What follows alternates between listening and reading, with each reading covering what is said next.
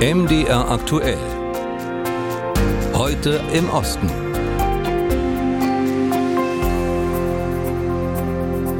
Belarus ist der nördliche Nachbar der Ukraine und russische Truppen nutzen belarussisches Territorium als Aufmarschgebiet. Machthaber Lukaschenko gilt als russlandhörig, hat aber kein Interesse offenbar, die eigene Armee aktiv an der Seite Russlands in der Ukraine einzusetzen, obwohl Russlands Präsident Wladimir Putin ihn durchaus dazu drängt. Schätzungsweise 90 Prozent der Menschen in Belarus sind aber dagegen. Es gibt sogar Belarussen, die auf der Seite der Ukraine kämpfen.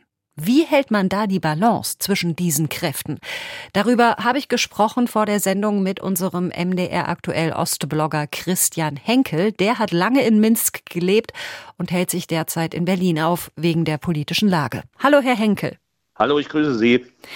Russland hat ja erst kürzlich in einem Strategiepapier bekräftigt, dass es sich Belarus einverleiben will. Wie sehen da die Beziehungen aus? Ja, vielleicht erstmal zu dem Strategiepapier. Also Lukaschenko hat die Existenz äh, eines solchen Papiers äh, tatsächlich für möglich gehalten, äh, ihm aber keine große Bedeutung beigemessen. Sein lapidarer Kommentar dazu war ja, dass Russland eben seine eigene Strategie hat, so auch in Bezug auf Belarus, um mit seinen sogenannten Brüdern in Frieden und Freundschaft zu leben. Dabei ist ihm natürlich längst klar, dass er sich seit den Protesten 2020 sich und das Land in eine Situation manövriert hat, in der es vor dem Zugriff von Russland eigentlich kaum noch einen Rinnen gibt. Die politischen Analysten in Belarus sind sich eigentlich ziemlich einig, dass dem Land über kurz oder lang der komplette Verlust seiner Souveränität droht. Schon jetzt laufen bereits fast 70 Prozent des Außenhandels über Russland und das Land hat sich dazu verpflichtet, in den nächsten Jahren über 28 Unionsprojekte umzusetzen, die auf eine stärkere, auch institutionelle Anbindung der belarussischen Wirtschaft an die russische Wirtschaft abzielen. Der Krieg in der Ukraine hat diesem Prozess der sogenannten Unionsintegration für ein gemeinsames Land nochmal zusätzlich die Sporen gegeben.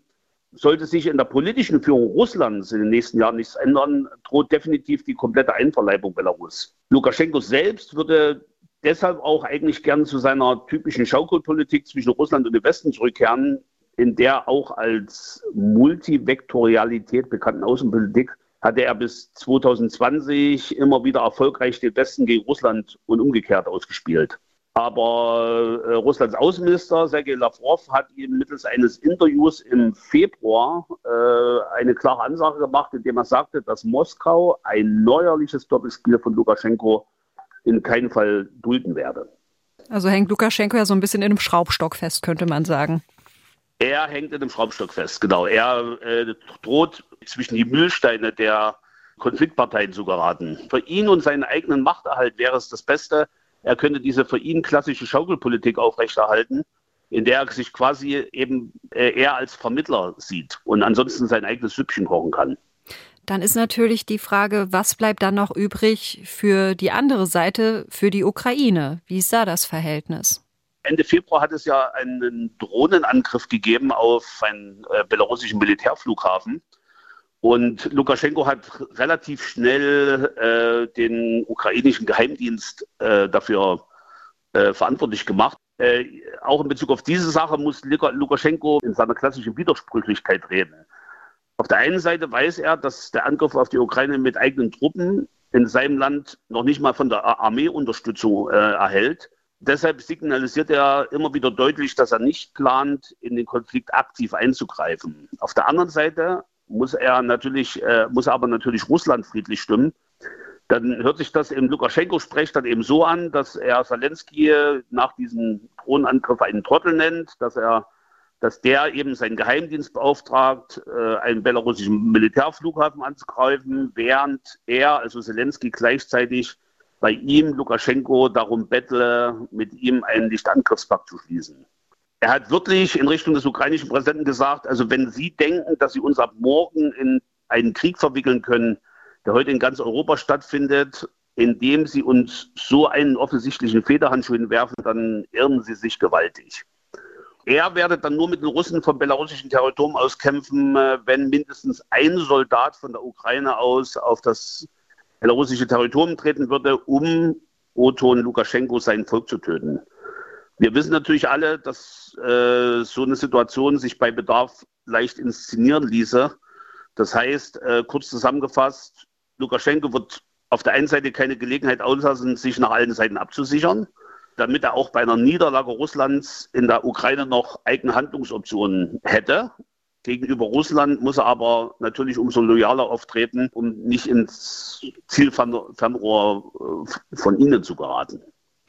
Christian Henkel über Lukaschenkos außenpolitischen Balanceakt. Und wir bleiben noch in Osteuropa. Seit über einem Jahr dauert nun schon die Großinvasion Russlands in der Ukraine. Ukrainische Männer zwischen 18 und 60 können jederzeit zur Armee eingezogen werden und zu Hause bleiben dann meist die Frauen, halten den Alltag am Laufen, sorgen dafür, dass Geld reinkommt. Und darüber hinaus nutzen seit über einem Jahr viele Frauen auch noch jede freie Minute für Freiwilligenarbeit. Zum Beispiel, um Soldaten und Soldatinnen an der Front mit Ausrüstung zu versorgen. Olena Reznikova und Ulrike Schuld berichten. Viktoria Kravtschenkos Mann ist Minensucher. Im Moment bereinigt er mit seinem Bataillon ehemalige Kampfgebiete. Und so meistert die Militärpsychologin Viktoria den Alltag mit ihrem kleinen Sohn zu Hause gerade allein. Seit Beginn des Krieges hilft sie außerdem dabei, die Soldatinnen und Soldaten an der Front mit dem Nötigsten zu versorgen. Am Anfang gab es gar nichts. Jeder besorgte sich einen Helm und eine schusssichere Weste, wo auch immer er sie auftreiben konnte. Das Defizit, das war riesengroß. Und auch die Preise waren unglaublich hoch. Wir haben alles aus dem Ausland bestellt. Und auch jetzt fehlt an der Front häufig Material. Dann melden sich die Frauen von Soldaten oder die betroffenen Einheiten oft direkt bei Victoria. Würden sie sich stattdessen an das Verteidigungsministerium wenden oder an große Hilfsorganisationen, dann dauere die Beschaffung meistens sehr lang, während es an der Front unmittelbar um Leben und Tod gehe. Es gehe deutlich schneller, erzählt Victoria, wenn Frauen stattdessen selbst Spenden sammeln, die Ausrüstung kaufen und sie dann an die Front fahren würden. Auch Daria Tschernova ist Freiwillige. Sie engagiert sich in der kleinen Organisation Zwit Ukraine. Sie und ihre Mitstreiterinnen, betont Daria, dokumentieren genau, wo das gespendete Geld lande. Es gibt immer eine Anfrage vom Bataillon, dann einen Kostenvoranschlag und es gibt Rechnungen für große Einkaufsmengen. Wenn eine Inspektion kommt, ist alles vorhanden, alles wird in Berichten festgehalten und ist transparent. Und unseren Spendern, denen berichten wir in den sozialen Medien. Daria hat angefangen, Spenden zu sammeln, nachdem einer ihrer besten Freunde in russischer Gefangenschaft umgekommen ist. Wie viele benutzt sie für das Fundraising vor allem Instagram, Facebook und Telegram. Sie gewinnt bekannte ukrainische Blogger für ihre Sache, die dann online für eine möglichst große Reichweite sorgen sollen. In der ukrainischen Zivilgesellschaft gelten Frauen insgesamt als sehr aktiv. Die Frauen, die mitmachen, sind dabei, weil sie ideell dahinter stehen. Sie helfen, um unseren Sieg zu beschleunigen, um den Krieg zu beenden. Und obwohl die Freiwilligenarbeit viel Zeit kostet, wollen sich die Ukrainerinnen nützlich machen. Und das, während viele Frauen in Kriegszeiten ihre Familien allein ernähren, sich um die Kinder und auch um die eigenen betagten Eltern kümmern müssen. Militärpsychologin Viktoria Kravtschenko kennt trotzdem viele Frauen, die sich allabendlich fragen, ob sie denn genug für einen Sieg der Ukraine tun würden. Und das war die aktuelle Ausgabe von Heute im Osten. Mehr gibt's unter mdr.de slash Osteuropa.